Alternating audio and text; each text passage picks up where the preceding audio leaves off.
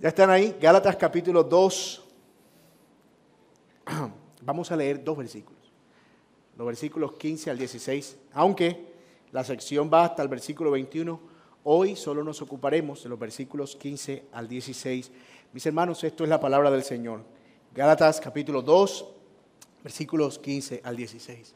Nosotros, judíos de nacimiento y no pecadores de entre los gentiles, sabiendo que el hombre no es justificado por las obras de la ley, sino por la fe de Jesucristo, nosotros también hemos creído en Jesucristo para ser justificados por la fe de Cristo y no por las obras de la ley, por cuanto por las obras de la ley nadie, nadie será justificado.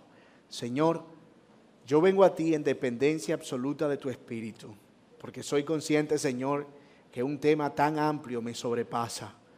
Y soy consciente, Señor, que incluso tu palabra, Señor, está por encima de mi capacidad de comprenderla eh, a la perfección. Y por eso, Señor, entiendo que es tu Espíritu quien imparte iluminación, no solo a mí para poder exponerla, sino a mis hermanos para poder entenderla. Y hoy, Señor, estamos delante de un pasaje abrumador y delante de una de las verdades y realidades más gloriosas para nosotros, los que hemos creído en Cristo que el Señor nos ha justificado por el acto de creer en su Hijo muriendo en la cruz.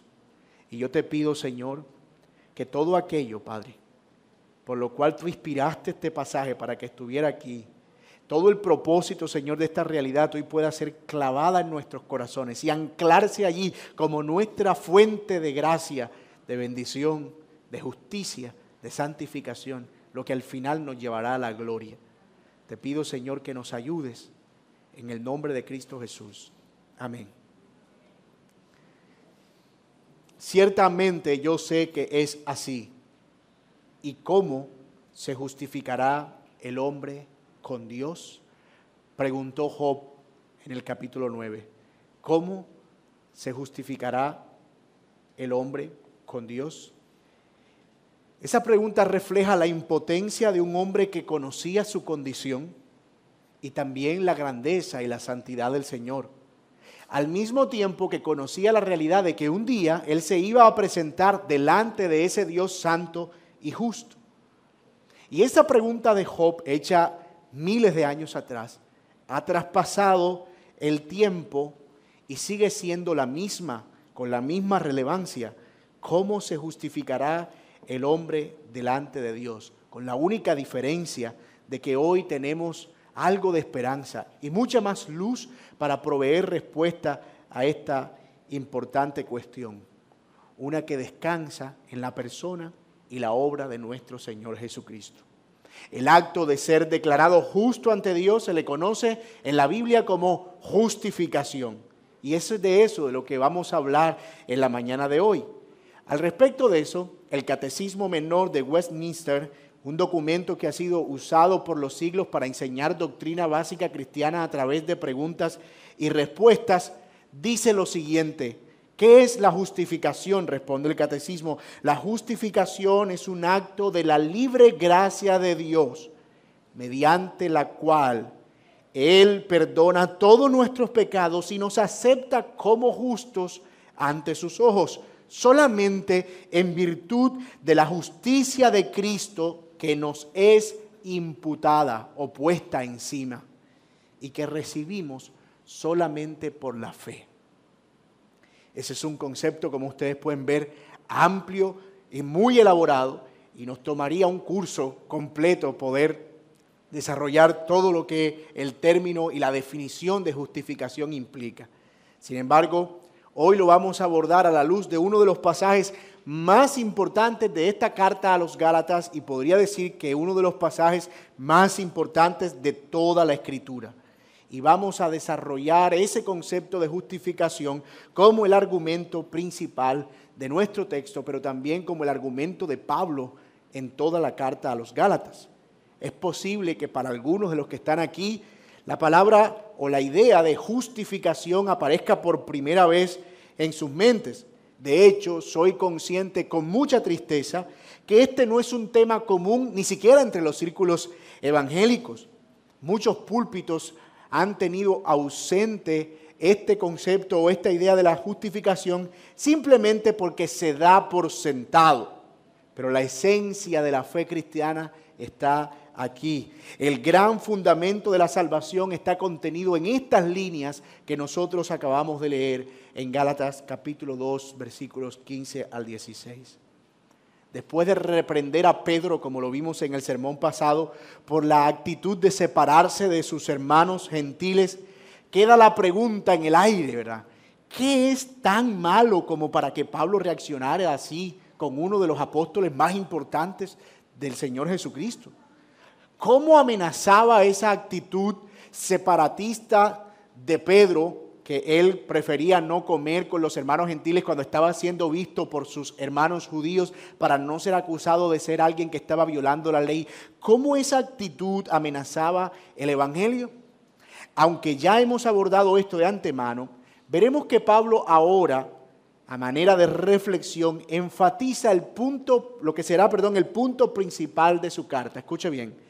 La actitud de Pedro era más que una simple acción moral reprochable. Es decir, Pablo no está reprendiendo a Pedro simplemente porque era un hipócrita en términos sociales. A unos les muestras una cara y a otros otra. No, había algo mucho más en el fondo, porque Pedro estaba sugiriendo que el ser judío tenía una especie de justicia superior diferente a la, a la justicia de los gentiles. Lo que Pedro estaba comunicando indirecta o directamente era que al yo ser judío y no mezclarme con los gentiles con los que antes mezclaba, me mezclaba, les estoy diciendo que yo soy mejor y que tengo una justicia mejor. Por lo tanto, ustedes deben asumir todas las prácticas judías para que tengan esa misma justicia que yo tengo. ¿Ven el punto? Y eso era grave un error grave, porque Pedro estaba obligando a todos los que no eran judíos a que asumieran todos los ritos religiosos de los judíos como para completar su justicia o para completar su salvación. La realidad es que tanto judíos como no judíos, los que estamos aquí, somos pecadores y somos salvos por medio de la fe en Cristo y no por alguna obra externa. Y eso es lo que Pablo quiere dejar claro.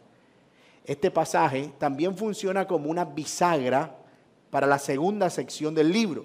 Hasta ahora hemos visto que Pablo ha estado defendiendo su evangelio y tratando de probar que su evangelio no vino de los hombres, sino que vino del Señor. Pero a partir de este momento, del versículo 15, él empieza a desarrollar la idea de que el evangelio que estaban enseñando los falsos maestros que estaban encubiertos en las iglesias de Galacia y que los hermanos estaban recibiendo como si fuera la gran revelación, era algo equivocado.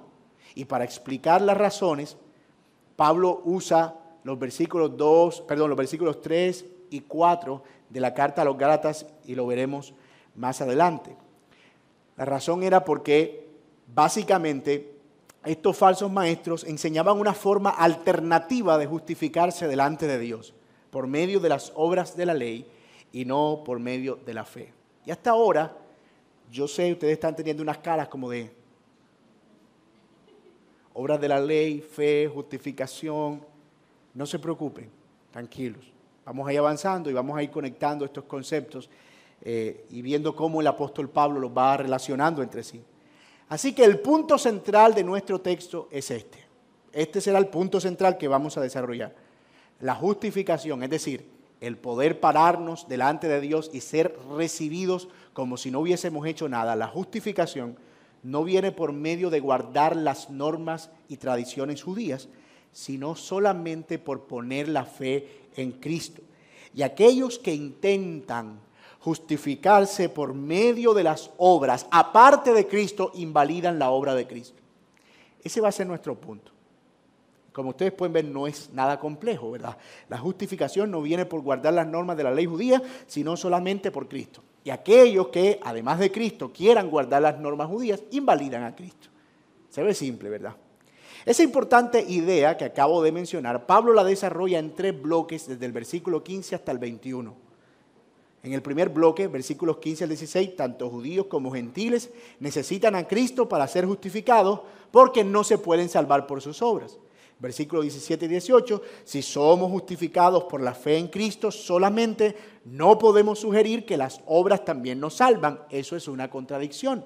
Y finalmente, versículos 19 al 21, ser justificado no significa que vivimos en contra de la ley o que podemos hacer lo que queramos, sino que ahora la justicia de Cristo nos impulsa a vivir para Él. Ya no somos nosotros, sino Cristo a través de nosotros.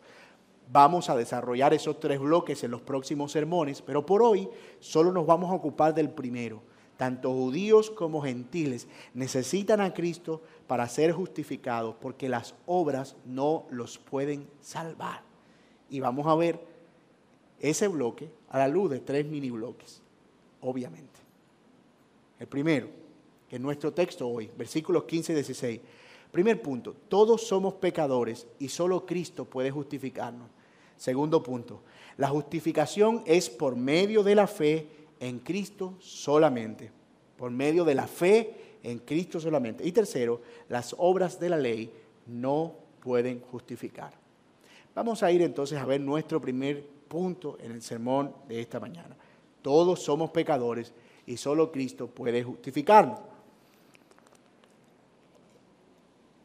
Note lo que dice el versículo 15. Nosotros, dice Pablo, judíos de nacimiento y no pecadores entre los gentiles, sabiendo que el hombre no es justificado por las obras de la ley, sino por la fe de Jesucristo, puntos suspensivos. Vamos a dejarlo hasta ahí para desarrollar esa idea. El versículo 15, noten que empieza con la palabra nosotros. Pablo sigue hablando y eso nos conecta inmediatamente con el relato anterior. Miren lo que él viene diciendo en el capítulo 2 para refrescarle lo que vimos el sermón pasado. Pero cuando vi que no andaban rectamente, conforme a la verdad del Evangelio, dije a Pedro, dos puntos, Dije a Pedro delante de todos, dos puntos, y aquí está todo lo que él le dijo a Pedro. Si tú siendo judío vives como los gentiles y no como judíos, ¿por qué obligas a los gentiles a, judaizar? Nosotros, judíos de nacimiento y no pecadores de entre los gentiles, sabiendo que el hombre no es justificado por las obras de la ley, sino por la fe de Jesucristo, nosotros también hemos creído en Jesucristo. O sea que este pasaje hace parte de lo que Pablo le dijo a Pedro. Y Pablo le dijo a Pedro, no obligues a los gentiles a convertirse en judíos para, con la idea de que van a ser más justos. Eso está mal. Y empieza a reflexionar alrededor de eso. Así que esto está en el contexto de lo que él le sigue diciendo a Pedro. Estamos bien hasta ahí, ¿verdad? Muy bien. Esa reflexión es la manera en que Pablo argumentó que lo de Pedro estaba profundamente mal. No fue un regaño cascarrabias de Pablo no fue simplemente esa actitud tuya no es buena, no. Pablo presenta los argumentos de manera lógica y contundente. Tú estás cometiendo un error doctrinal grave. Estás dando la idea de que estas personas que nunca habían tenido contacto con la cultura judía tienen que hacerse judíos para ser salvos. Eso no está bien. Lo primero que hace el apóstol es plantar la realidad de que tanto él como Pedro eran judíos de nacimiento, nosotros pues judíos de nacimiento. Eran miembros del pueblo de Dios y en comparación con los gentiles, ellos eran considerados como no pecadores, en cierta manera, como no pecadores. Pablo no está sugiriendo que Pedro y Pablo no tenían pecado en absoluto. Nosotros vemos que Pablo incluso en otras cartas enseña que todos somos pecadores. Aquí él se refiere al hecho de que en comparación con los gentiles, como ellos nos veían a nosotros y como nosotros los veíamos a ellos, nosotros éramos sin pecado, está diciendo el apóstol Pablo. Tanto él como Pedro sabían que el hombre no es justificado por las obras de la ley o por pertenecer a cierta raza, sino por la fe en Jesucristo. Es decir, Pablo está maravillado porque Pedro se supone que tenía eso claro. Él lo sabía. Y escuchen, lo sabía no solo porque el Señor se lo había revelado cuando aquel lienzo, ¿se acuerdan? Lo mencionamos la semana pasada y el Señor le dijo, mata y come. No, él lo sabía incluso siendo judío, que él no podía justificarse por las obras de la ley. Ahora, aquí está el argumento de Pablo, si, de Pablo, perdón, si tú sabías eso, ¿qué sentido tiene que los estés obligando a volverse judío? Si tú sabes que eso no justifica. Parafraseando a Pablo, era algo como esto. Si tú, Pedro, vamos a poner tono de Pablo enojado. Si tú, Pedro, perfectamente sabes que guardar las obras de la ley no hace que alguien sea realmente del pueblo de Dios, sino solo creer en Cristo. Y si los gentiles han creído en Cristo, ¿por qué quieres que guarden las cosas de la ley? ¿Qué es lo que te pasa? Punto.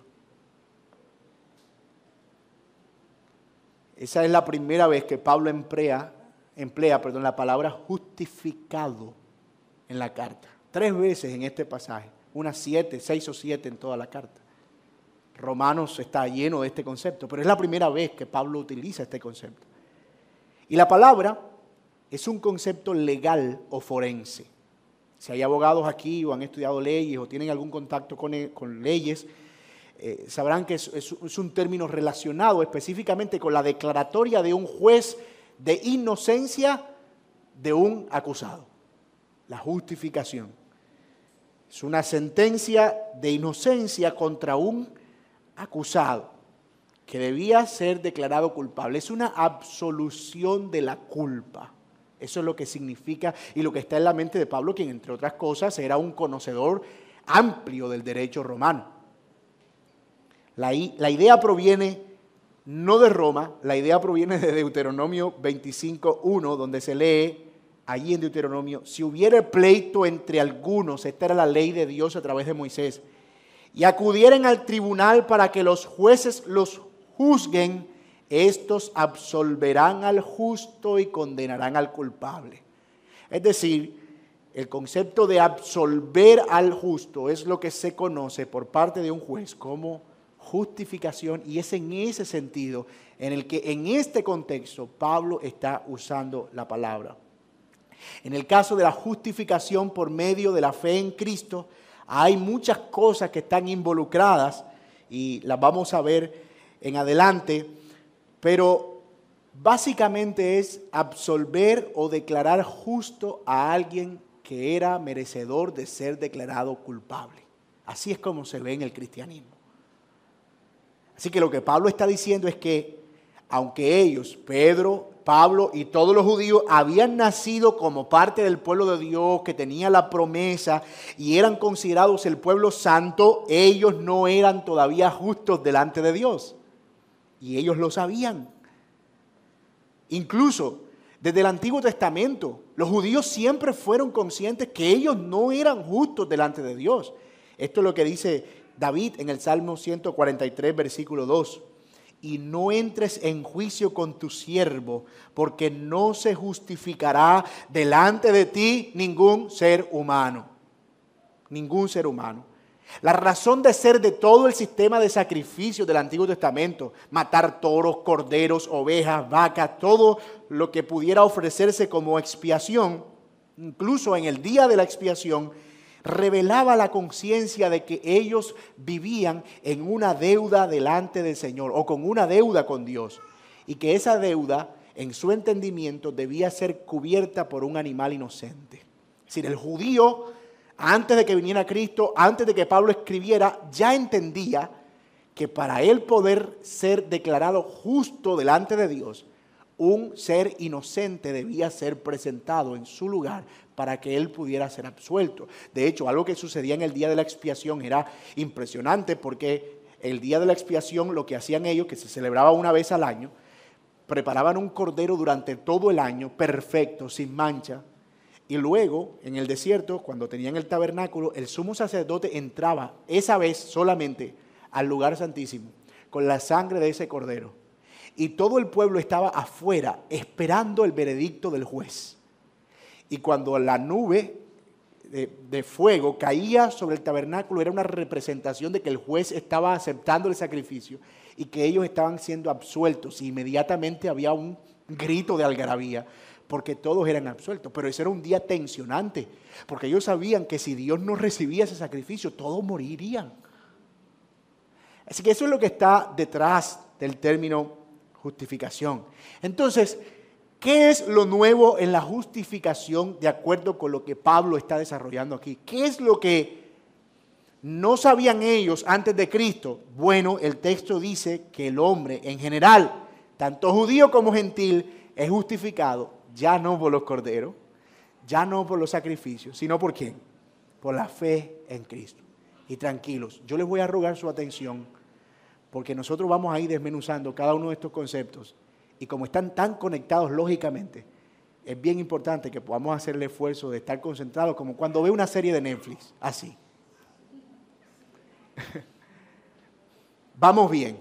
Entonces, judíos y gentiles, Pablo y Pedro, entendían, perdón, judíos entendían que no podían justificarse delante de Dios.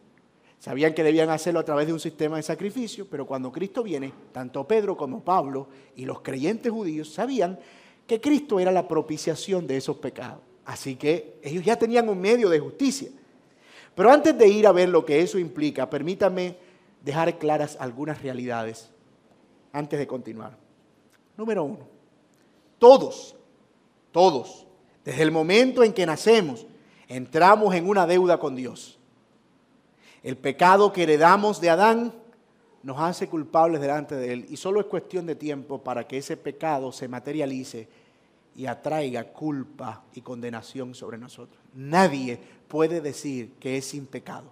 Todos somos pecadores delante del Señor. La segunda realidad que quiero afirmar aquí es que algunas personas intentan justificarse delante de Dios inútilmente por medio de su moral y sus buenas obras, pero ese es un camino equivocado que conduce a la muerte. Son las personas que tú les dices, eh, si tú llegas a morir hoy, ¿a dónde irás? Y dice, pues obviamente no me ves la cara al cielo. ¿Por qué? Por mi linda cara. No, porque yo hago cosas buenas, yo le doy comida a la vecina, tengo cuatro perros en la casa, no echo los gatos en caja en la calle, soy una persona que si me dan de más devuelvo lo que me dan. Y todo eso hace que un día yo vaya delante del Señor y le diga, Señor, mira lo bueno que yo he sido. Para ti sería un lujo tenerme en el cielo. ¿Ese es un camino equivocado? Porque si nosotros vamos a dedicarnos a coleccionar buenas obras para ir a la eternidad, la mala noticia es que tendremos que coleccionarlas de modo que seamos perfectos, absolutamente perfectos. Eso significa no habernos robado la leche clean cuando éramos niños. Y nadie puede ser perfecto delante del Señor.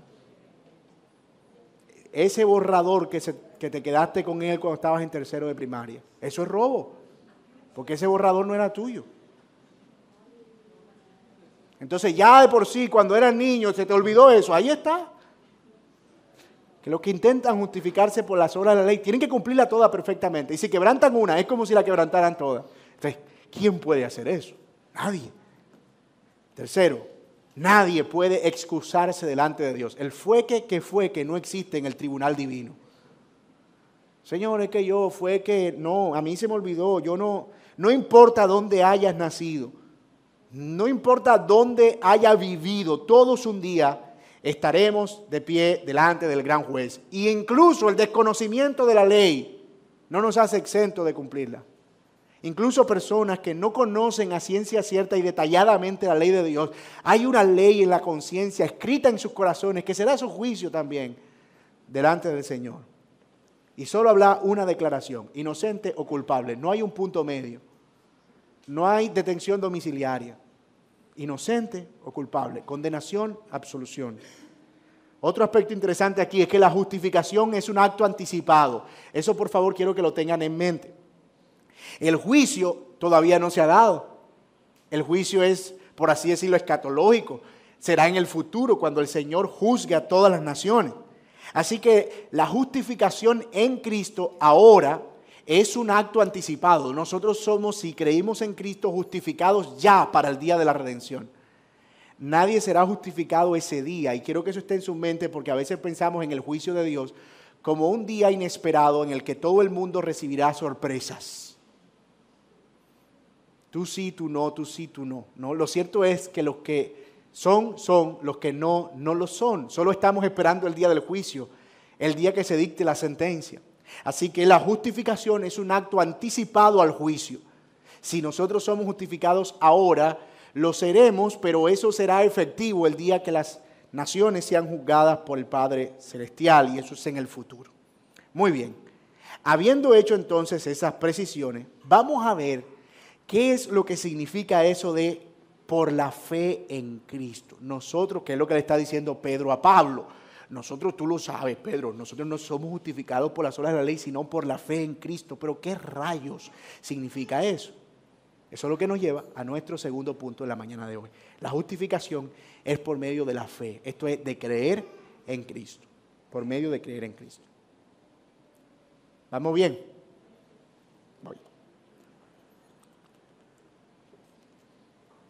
Contrario a lo infructuoso que resultan las obras, o pertenecer a la nación judía como una forma de ser declarado justo delante del Señor, el apóstol Pablo menciona que dicha justicia viene por medio de la fe en Cristo solamente.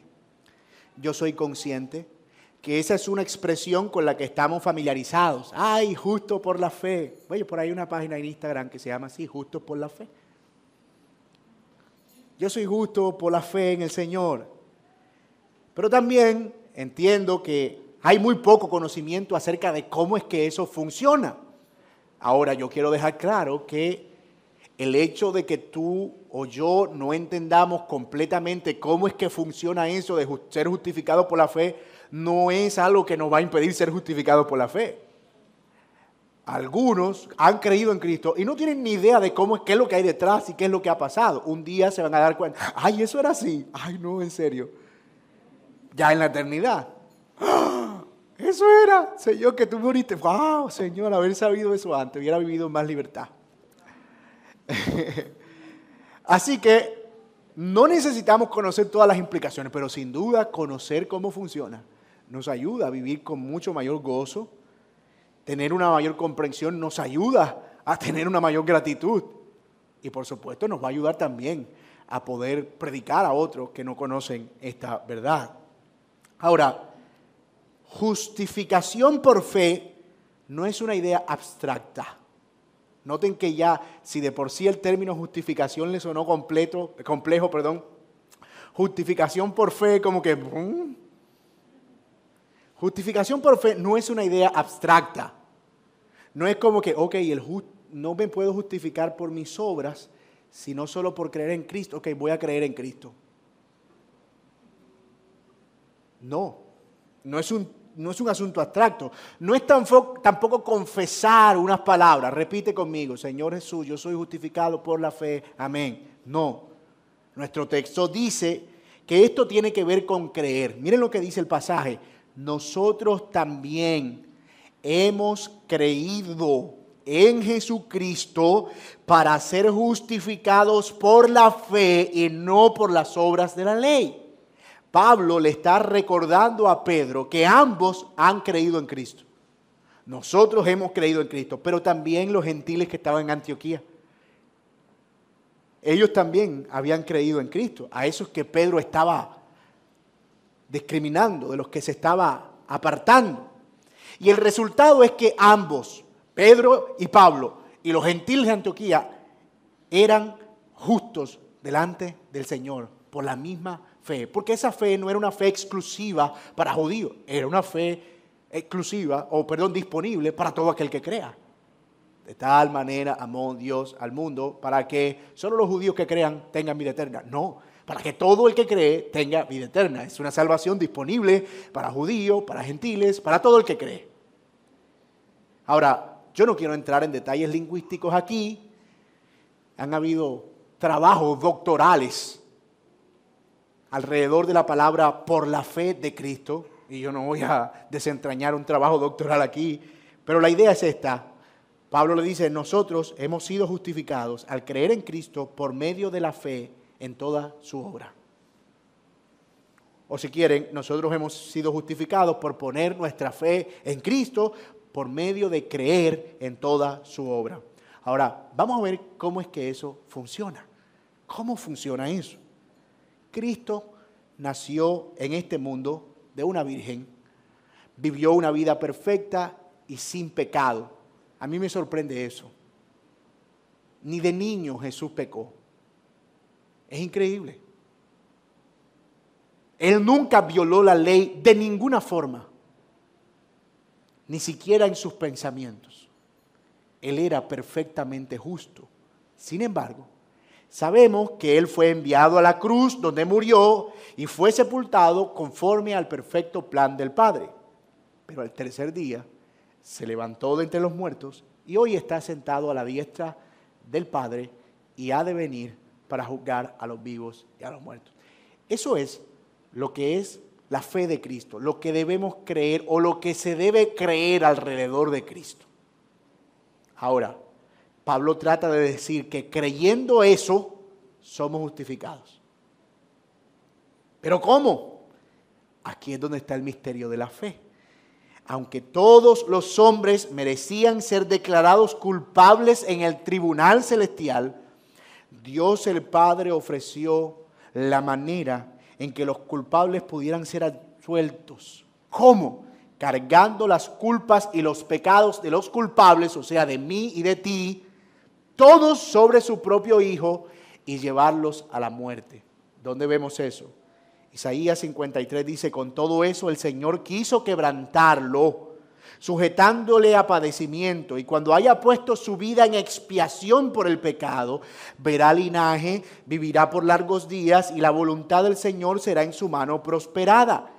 Verá el fruto de la aflicción de su alma y quedará satisfecho por su conocimiento. Justificará mi siervo justo a muchos y llevará las iniquidades de ellos. Es decir, de antemano ya Cristo estaba siendo preparado para ser el Cordero, el ser inocente y sin pecado que llevaría los pecados de los culpables a la muerte. Ahora bien, tenemos a hombres culpables que merecen el juicio, a un hijo perfecto que muere y a un padre que decide usar la muerte de su hijo para redimir a los hombres culpables que merecen el juicio. La pregunta es, ¿en qué momento todo eso se mezcla? ¿En qué momento todo eso encaja? Culpables, hijo que muere, padre que perdona, cargando los pecados de los culpables en el hijo. Noten que ya tenemos los elementos sueltos bíblicamente.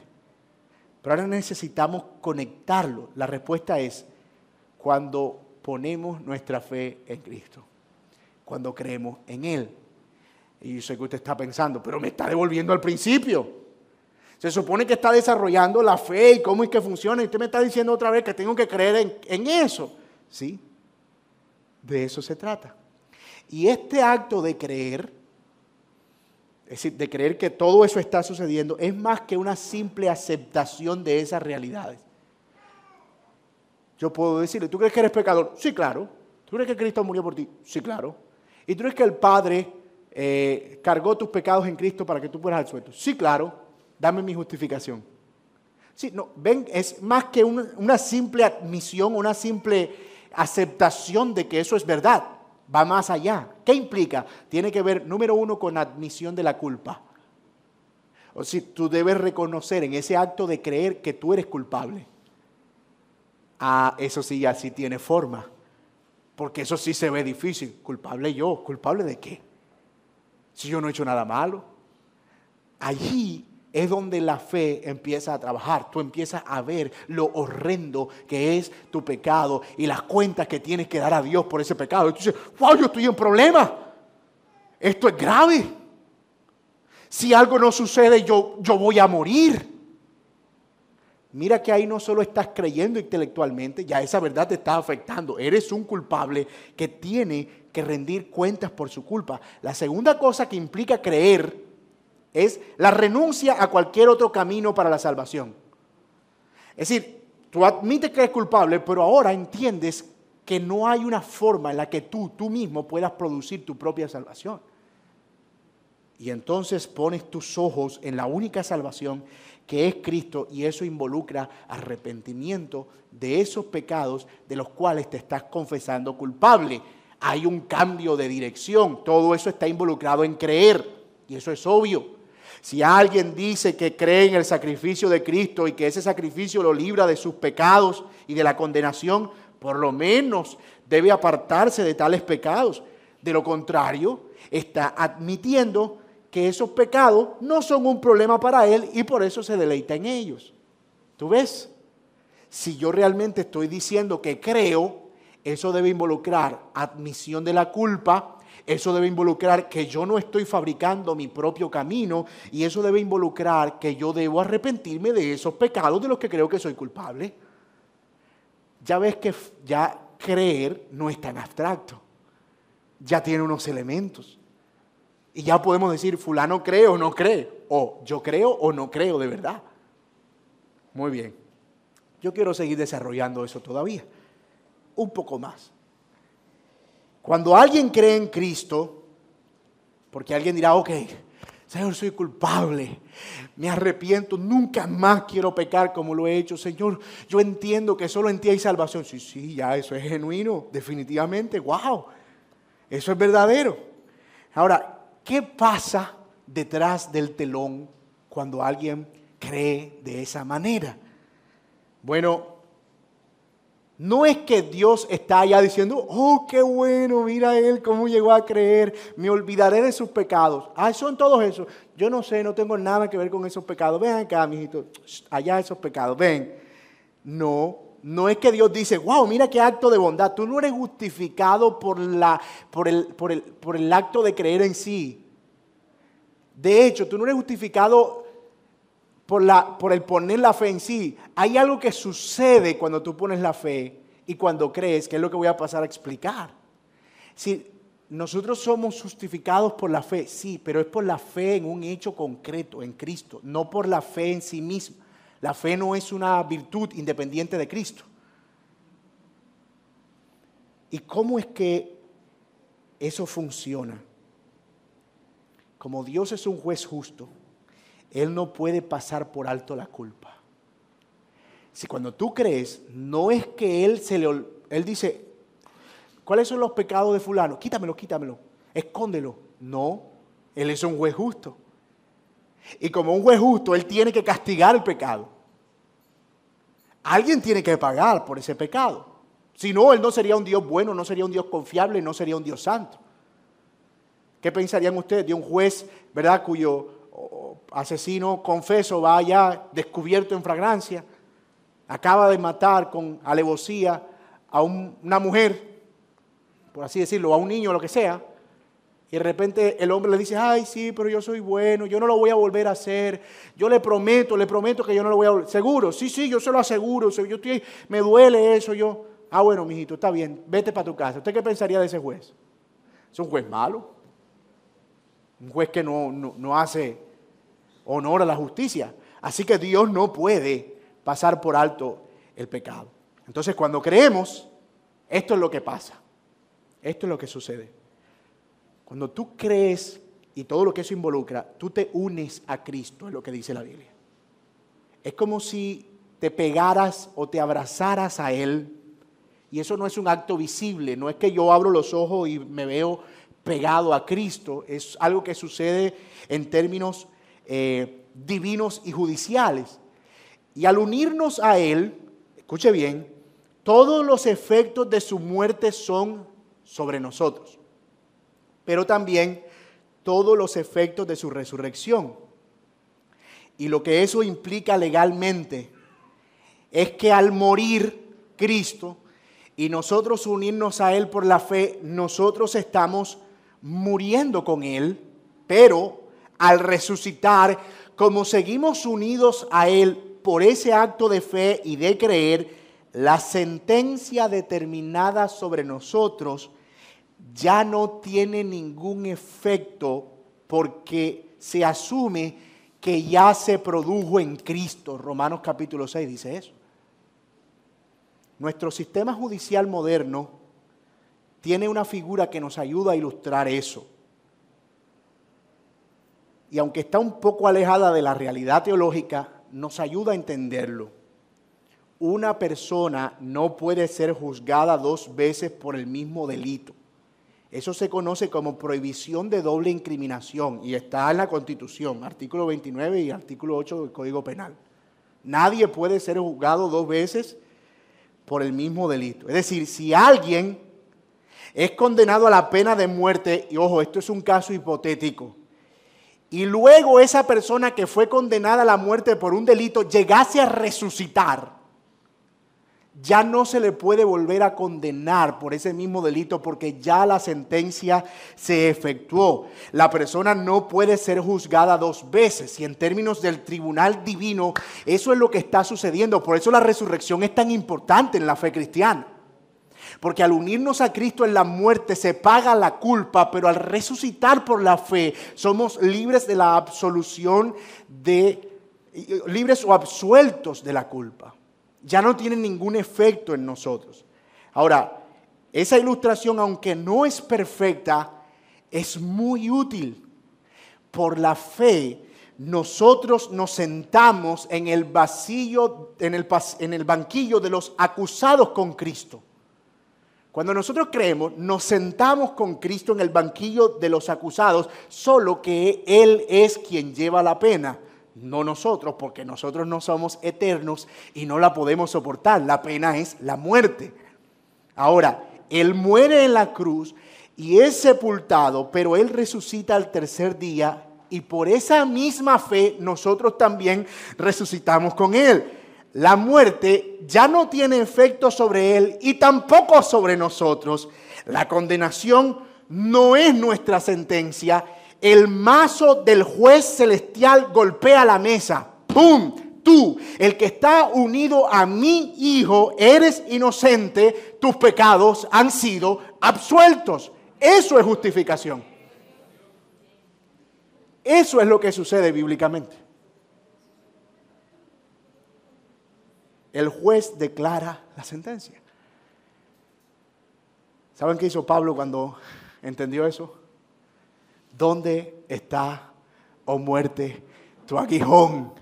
¿Dónde, oh sepulcro, tu victoria? Sorbida es la muerte en victoria. Wow. Hermano, eso es maravilloso. Eso es lo que sucede cuando alguien cree. Así, el culpable es absuelto. El hijo queda resucitado el Padre muestra misericordia y al mismo tiempo el Padre no deja de ser santo y justo. Un negocio redondo, decimos nosotros. Hermano, y no ve eso y dice, oh profunda riqueza de la sabiduría de Dios, insondables sus juicios, inconocibles sus caminos. Bendito sea Dios. Qué tremenda misericordia.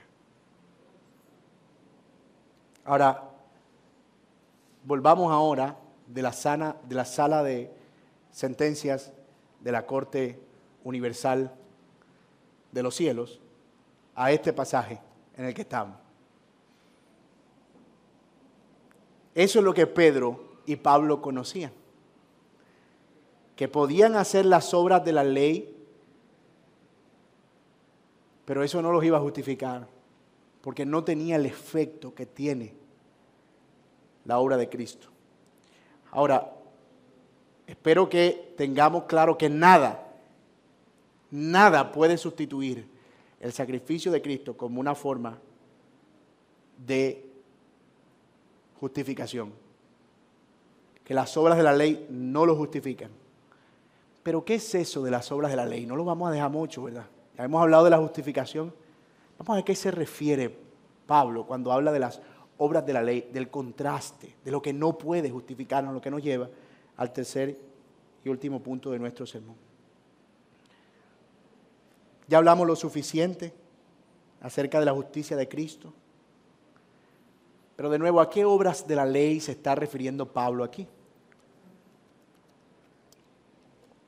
Alrededor de eso ha habido debate. Algunos sugieren que obras de la ley se refiere exclusivamente a aquellas que separaban a judíos de gentiles. Circuncisión, días de fiesta, comidas. Pero parece por el contexto del pasaje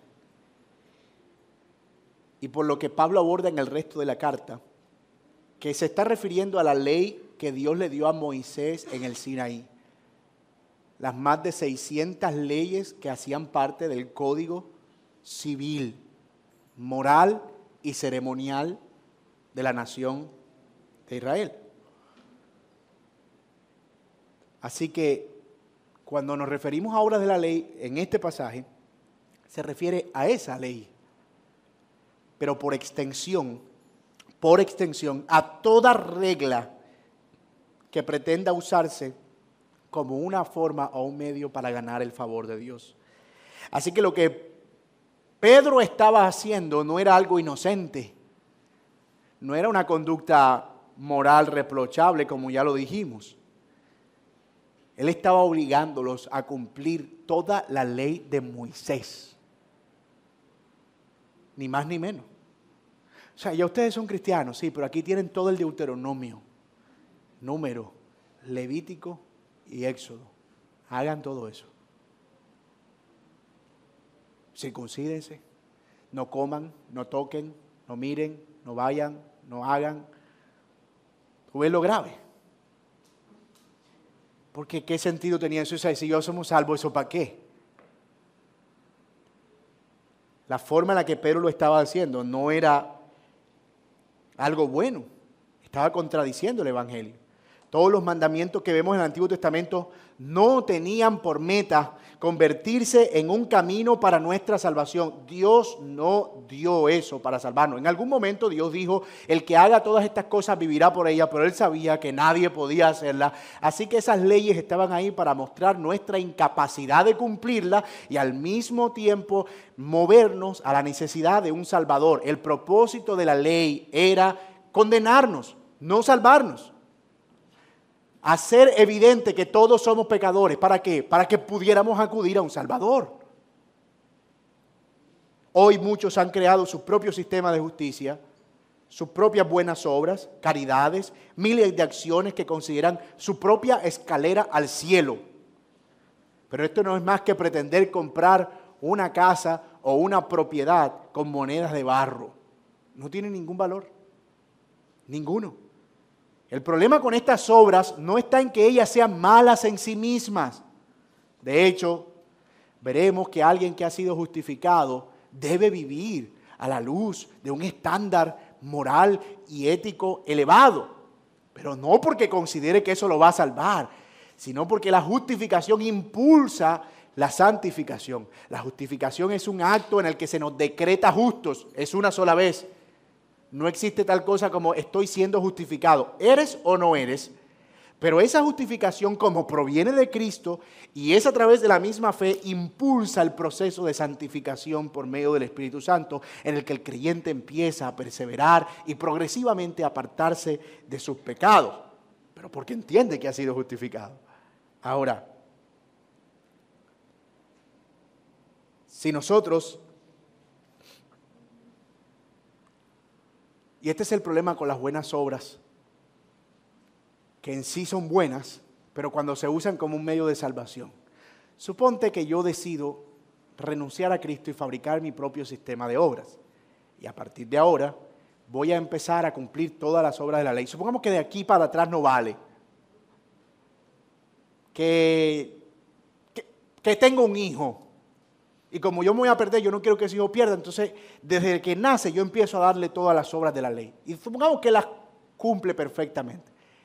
El problema es que a causa de la naturaleza caída, cuando él se vea cumpliendo todas esas obras de la ley, se va a sentir orgulloso. Y el orgullo es pecado. Y no sirvió.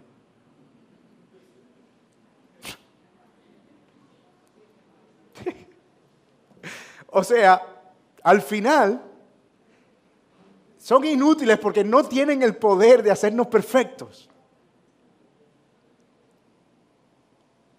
Y ese es el problema. Buscar la justificación por obras es, además de inútil, desgastante. Nunca se llena la medida. Siempre creemos que falta algo. Siempre, siempre aunque llegamos a lo que creímos que era el cielo y son nubes, y más adelante más nubes, y seguimos escalando, y más nubes, y un día nos caemos de allá arriba. ¡Pah! Y empezamos a escalar otra vez. Ah, ayuno, oración, 40 días de vigilia, la Biblia en dos meses. Ah, ah. Y cuando decimos, wow, llegué a mi máximo nivel de santidad, descubrimos que no estamos ni siquiera en la orilla. Y eso termina siendo desgastante, inútil, produce amargura, eh, quita el gozo, pero el Señor trae descanso y paz. En la libertad yo estoy seguro, Señor, tú me has justificado y yo anhelo tanto tu ley y yo amo tanto tu palabra y yo, Señor, deseo tanto estar en comunión. Hay algo tan satisfactorio porque no estoy llenando nada. Estoy viviendo para la gloria del Señor en plenitud de gozo. Y esa libertad es maravillosa. Mi amigo que estás aquí, tal vez este sea tu caso. Sabes que tienes una deuda pendiente con el Señor. Sabes que un día estarás delante de Él, pero has fabricado tu propio sistema de justicia, tu propia moneda de cambio. Y el punto es que no importa cuántas de esas monedas tú puedas recolectar a lo largo de toda tu vida, el día que te presentes delante del Señor, ellas no tendrán ningún valor. Como ilustraba alguien, eso es como yo ir a, comprarme un Audi con un billetico de Monopoly. Es ridículo.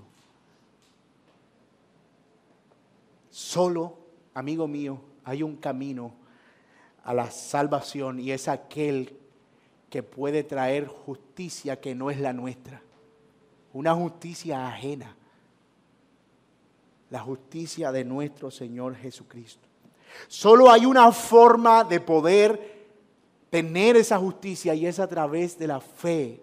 Y la fe no es una obra, es algo que Dios produce en nuestro corazón. Y el creer en Él nos une a Él de tal manera que ahora la sentencia que se dictaba en nuestra contra es quitada y somos absueltos de la condenación. Y ya has escuchado lo que eso significa. Pero sabes qué, mi amigo y mi hermano que estás aquí, el Señor no solo al unirnos a Él nos libra de la condenación, sino que nos da también de ñapa toda su justicia.